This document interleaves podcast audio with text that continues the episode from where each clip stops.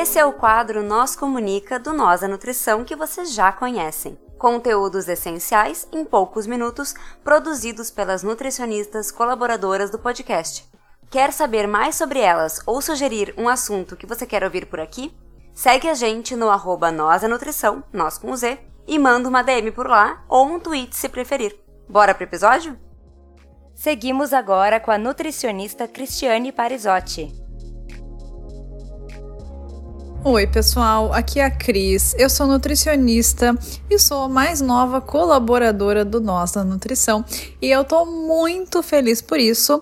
Então, já quero aproveitar para agradecer o convite, né, que me foi feito e quero agradecer também você que está aí me escutando pela primeira vez. Espero que esse seja o primeiro de muitos episódios com a minha participação no Nós da Nutrição. Bom, mas passada então a minha apresentação, aliás, não passar da minha apresentação. O que, que eu tô fazendo aqui, né? Eu fui convidada como colaboradora para falar em especial sobre nutrição vegetariana. Já são mais de oito anos trabalhando com este assunto, então me sinto muito feliz, segura e honrada de poder falar também aqui no Nós da Nutrição sobre nutrição vegetariana, ok? Então, bora lá para o nosso papo. O assunto do primeiro episódio que vou gravar não podia ser diferente. Vou falar sobre ela, a vitamina B12, a querida e tão polêmica vitamina para os vegetarianos. Bem, o que, que nós precisamos saber inicialmente sobre a vitamina B12? Primeiro, ela é produzida por micro-organismos. Então, quando a gente está consumindo a vitamina B12, a gente está consumindo algo que veio desses micro-organismos. Como que funciona isso? O animal, a vaca, a galinha, porco, etc., vai lá e recebe alguma ração, ou até mesmo alguma suplementação direta de vitamina B12 e quando esses animais são abatidos, ou quando a gente extrai ovo, leite, ou enfim, usa o leite para fazer o queijo, essa vitamina B12 que o animal ingeriu está ali também nesses tecidos, né, nesses resquícios da produção de animais. E aí o ser humano vai lá e consome, e assim ele adquire a sua vitamina B12. Mas é importante que a gente saiba que essa B12 ela não é de origem animal, ok? Ela é de origem de micro-organismos. E bem, uh, depois disso, o que a gente precisa saber sobre a vitamina B12? Que, apesar de eu estar falando aqui da, da vitamina B12 é, na área de nutrição vegetariana, ela é importante para todas as pessoas. Inclusive, vou contar para vocês que, apesar de a gente não saber exatamente qual é a prevalência mundial de deficiência de vitamina B12, existem estudos que falam de 6 a 20% da população com esta deficiência. É, tanto é que esse valor ele pode ficar até mais alto em países em desenvolvimento, o que inclui o Brasil. Nós não temos dados específicos sobre o Brasil, mas sabemos que nós estamos aí num, num, numa situação em que a carência de B12 pode sim ap aparecer na população.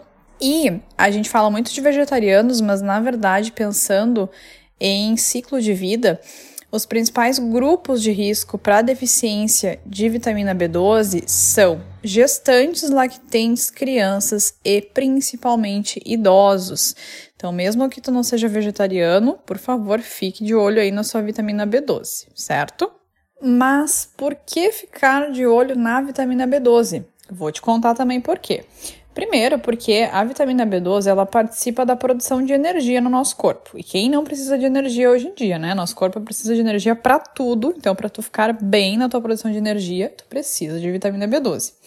Outra coisa também é que a vitamina B12 participa da formação das células vermelhas do sangue, né, as famosas hemácias, que são responsáveis por levar aí o oxigênio para o nosso corpo. Então, coisas básicas da vida. A gente precisa disso também é, lá né, na vitamina B12 para essa produção então das hemácias.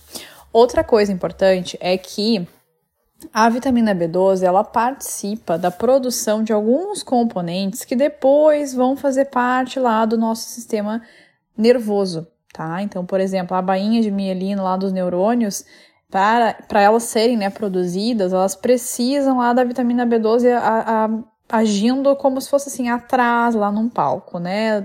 A galera da produção, enfim, arrumando lá o figurino, etc. Então a CB12 também tá aí.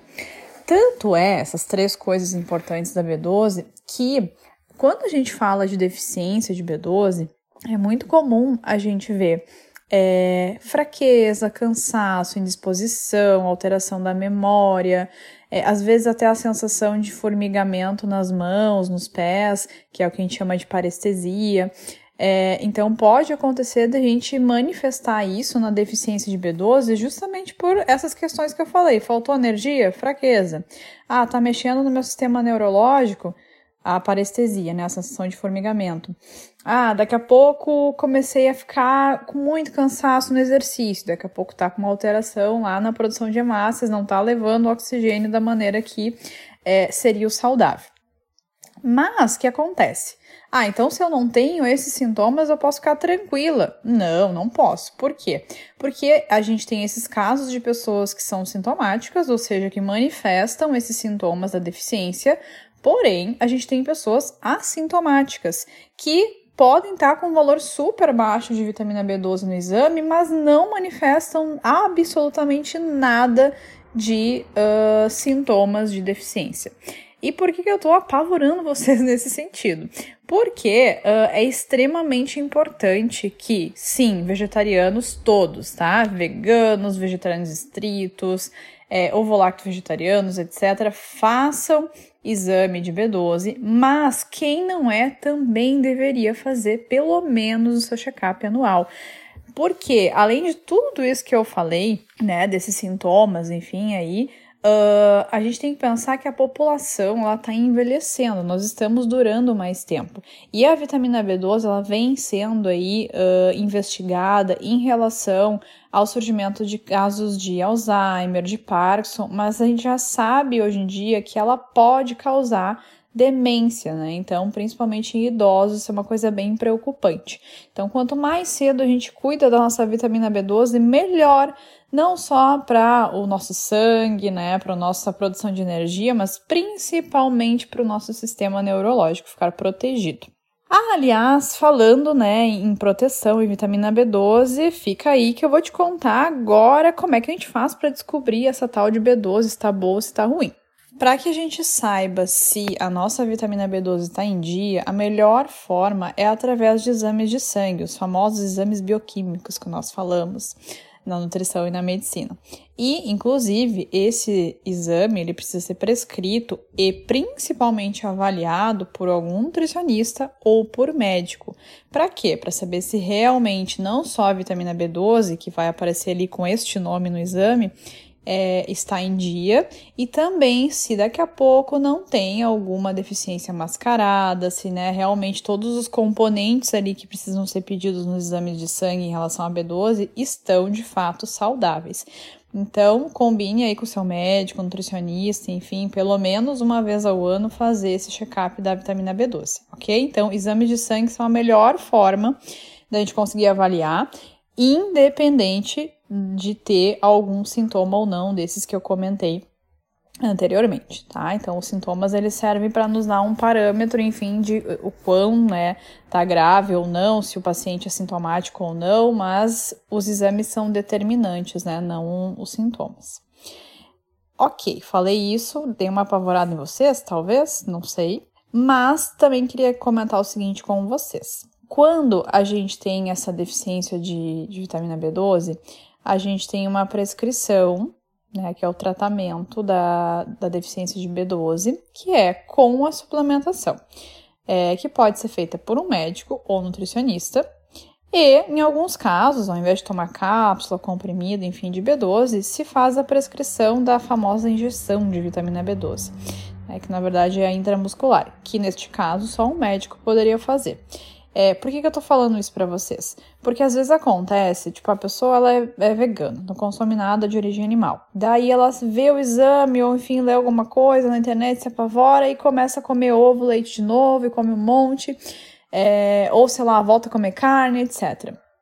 Isso vale para todas as deficiências nutricionais. A gente corrige a alimentação, se for o caso, né, uma, uma opção, mas toda deficiência ela é tratada com a suplementação adequada né? Então, não só a dosagem, a forma de consumir, o tempo adequado, refazer e reavaliar os exames de sangue, tá? Então, mesmo aí que tu decida voltar a comer carne e ou algum alimento de origem animal, por favor, né, comunique o nutricionista, mas se tem uma prescrição de suplementação, não deixe de fazê-lo. Outra coisa que precisamos conversar também. A gente fala muito na alimentação vegetariana que só os veganos e os vegetarianos estritos, ou seja, pessoas que não consomem nada de origem animal, precisam da suplementação de B12. Mas temos um, uma pegadinha aí nessa situação, tá? E vou contar para vocês. Que, na verdade, pode acontecer de pessoas que consomem ovo, leite, queijo, né, os derivados de origem animal, ou até mesmo pessoas que consomem carne terem deficiência de vitamina B12. Então, a suplementação, ela é, entre aspas, obrigatória para vegetarianos estritos e veganos, Porém, a gente não pode descartar a possibilidade de que outras pessoas, vegetarianas ou não, também precisem da suplementação como uma forma de segurança, né, uh, na sua, nos seus níveis de vitamina B12. Por que, que acontece isso? Isso acontece porque não é só a alimentação que é um fator de risco para a deficiência de vitamina B12, mas a gente tem, por exemplo, medicamentos que são muito comuns na população que aumentam o risco da deficiência. Um dos principais são os anticoncepcionais orais. Ou seja, se tu toma pílula anticoncepcional, também é importante que fique de olho na vitamina B12. Além disso, é, medicações que a gente usa para tratamento de gastrite, esofagite, também podem aumentar esse risco de deficiência, assim como o uso de metformina, que é muito comum no tratamento da diabetes do tipo 2. Também, além disso, cirurgias que fazem né, redução de alguma parte do estômago, retirada, é, doenças como doença de Crohn, doença celíaca, a própria questão de algumas alterações genéticas que causam mudança lá na absorção da vitamina B12. E esses são, sim, casos, né, eh, gerais que eu tô comentando, mas existem muitas outras coisas que podem causar a deficiência de vitamina B12. Por isso que quando a gente vai fazer essa avaliação da B12, é importante não só a gente ir lá e fazer uma medida de sangue, né, uma coleta de sangue e analisar sozinho no laboratório, mas sim levar aí para um nutricionista, ou para um médico, né, e avaliar o caso é, de maneira individual. Ok? Então, por favor, né, uh, dosem a sua vitamina B12 sendo vegetariano ou não. Eu acho que era isso que eu tinha para contar para vocês por enquanto, tá? Da vitamina B12, mas é possível que eu volte aí num futuro muito breve falando sobre ela de novo, porque não, ah, quer dizer, é e não é viés, né, gente, mas eu advogo a favor de bons níveis de vitamina B12, OK? Então estou preocupada com a vitamina B12 de todos vocês, né, de você que está escutando aí. Eu espero muito que esse episódio tenha te ajudado, né, que tenha te instigado aí a ficar de olho na vitamina B12. E mais uma vez agradeço é, o convite e você que está me escutando, né, por dar a honra do seu tempo e uh, me prestigiar neste meu primeiro episódio, certo? Um beijo da Cris e até a próxima. É isso aí, pessoal. Vocês ficaram com mais um Nós Comunica. Se vocês querem entrar em contato conosco, vocês nos encontram em todas as redes sociais por arroba nós da nutrição, nós com Z, ou vocês podem mandar um e-mail para contato arroba nutrição.com.br. Vocês podem falar conosco ou falar com as Nutris colaboradoras que estão produzindo esse conteúdo sensacional. Entre em contato conosco. Vamos lá. Abraço. Tchau, tchau.